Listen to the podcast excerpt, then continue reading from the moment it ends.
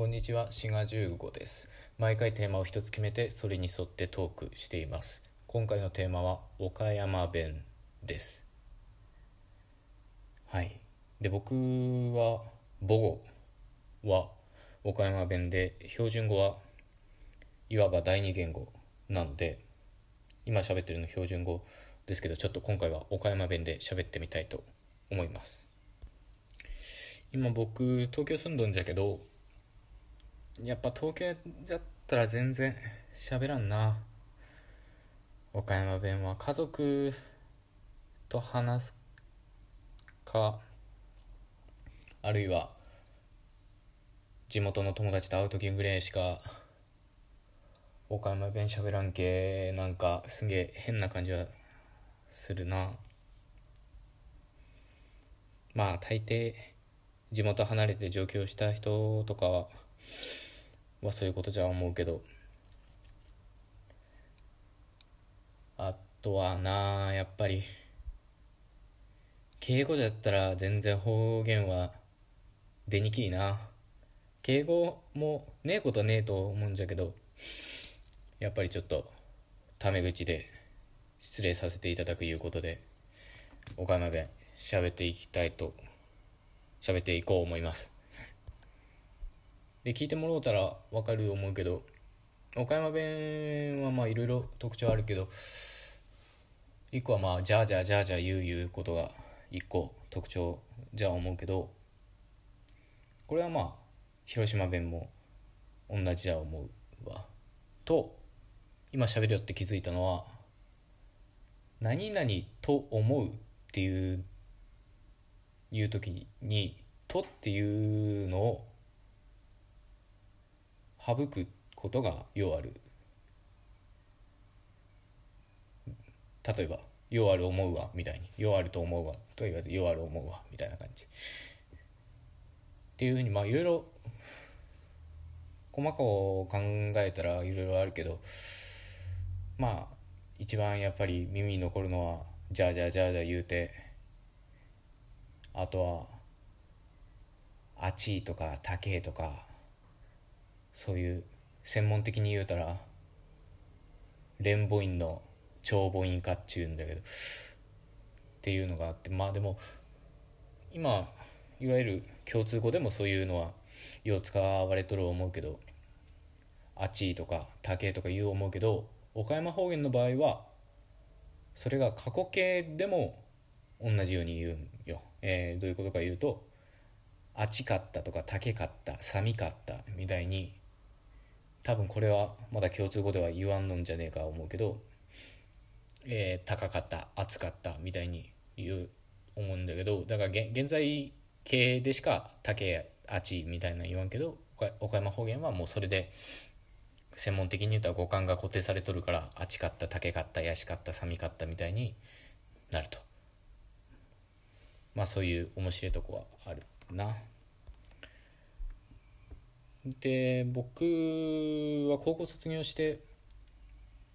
で大学進学で上京したんだけどやっぱり最初の数ヶ月はどうしても方言は抜けんかったような気がするな。で特に最初抜けんかってで今もちょっと引っかかっとんのは夜と取るっていうのがあるんだけどまあこれは何言うとるか分からんと思うけどで夜と取るいうのがあってでいわゆる共通語じゃったら「ている」に対応するのが夜と取るっていうのがあって例えば標準語の標準語っていうか共通語の方で「書いてる」っていうのを岡山弁でやったら「書きおる」っていうのと「書いとる」っていう2つあってで書いとるっていうのはこれな。うん書いとるっていうのは基本的に書き終わった状態であるみたいに。もうすでに書いているっていうそっちの「ている」の意味で使うて。で今書い今書いているっていうのは書きおるっていう方を使うんよな。だから書きおると書いとるっていうのはかなり意味の違いが基本的にはあんであるんだけど共通語の方だったら書いてるって言った時に両方表すから今書いてる今まさに書いてるところだっていうのともうすでに書いているっ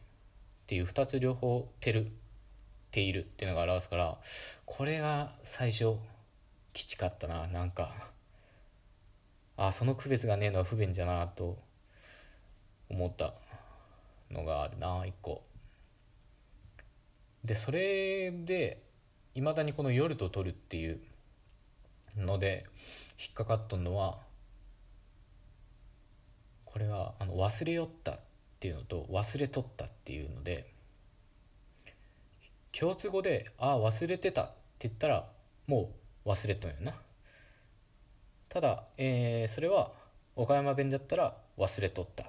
て言って「ああ忘れよった」って言ったら忘れるところだったっていう意味になるんよ。だからだからこの「忘れよった」っていうのはどうしても共通語には訳せんで無理やり言うとしたら忘れるところだったってこの長ったらしいことになるなるけん。だから忘れよったっていうのはどうしても口にいまだに出てしまうとこだわ。うん。で岡山弁は、まあ、岡山方言岡山県の方言じゃけ中国地方の方言になるんだけどえー、アクセント。まあでもこれアクセント言語学的にはちゃんあのちゃんとした言い方するとアクセントで一般的にはイントネーションってなんでか全然違う言い方されてるんだけど、まあ、このアクセントっていうのは基本的に東京方言と一緒だけアクソアクセントであの苦労したことはねえんよ。でこれに比べて関西方言の場合はアクセントがちゃうからちゃうからってこれ関西っぽくなってしもうたけど違うけんだから多分関西出身の人は多分このアクセントをちょっと場合によっては修正したりせんとええんからまあそれはちょっときちいかもわからんなと思うわ。そのアクセントで苦労したことはねえから。でさっきちょろっと言うたけどあの岡山方言の一つの特徴は連母音の長母音からいうのがあってそれが「暑い」が「あち」になったり「高い」が「高い」になったりするやつなんだけどこれでようあの挙げられるなんちゅうか言葉遊び遊びみたいなのがあってでそれが「でか」「でかでどこのでこんててて言うてて」かな「でかでどこのでこんててて言うてて」かな。うんそうそうそう。でこれは、えー、誰か台所の大根炊いといてって言っといてっていうのが「でかでどこのでこんててて言うてて」になったりあとはなあの稽古古稽稽っていうのがあって稽古古稽稽でこれは稽古こっちに来いっていうのが稽古古稽稽って言ってでなんかそれを聞いた友達が鶏みたいじゃ言うて からかわれたっていう話をどっかで読んだ覚えがあるな。あとはな、まあ、これは半分冗談だけど瀬戸瀬戸内海の長い橋っていうのを瀬戸内系の長い橋とか言ってる。まあ瀬戸内海を瀬戸内系なんか言おう思うたら言えるけど普通は言わんわな。そういううん言うかな。まあちょっとコテコテの人やったら言うかもわからんけど瀬戸内家の投げ橋はよう言わな。そうな。そうそうだからこれまた話が行ったり来たりするけど、まあ、上京した時に初めて東京に来てやっぱり東京は共通語をしゃべるんじゃなと思って噂には聞いとったけど実際自分が体験するとなるとなんかかなり最初は気持ち悪かったな。っていうのが基本的にその共通語っていうのはあの少なくとも僕にとってはテレビの中の言葉だけ。なんかカメラが回っとる状態でみんな喋っとんかなっていうその芝居の言葉っていう感じがするけ。最初はなんか気持ち悪かったな。で普段まあそう最初そうやって気持ち悪いな思ったんだけど普段今となっては僕もあの共通語喋るんだけどこの共通共通語喋っとる姿を家族やと友達に知られたり見られたりしたら恥ずかしいないう気持ちはあるな、申し訳ないけどやっぱそういう芝居の言葉っていう気持ち悪さ言うのはどうしてもうんあるな。これ岡山弁の話者だけじゃねえんじゃねえか思うけど。だから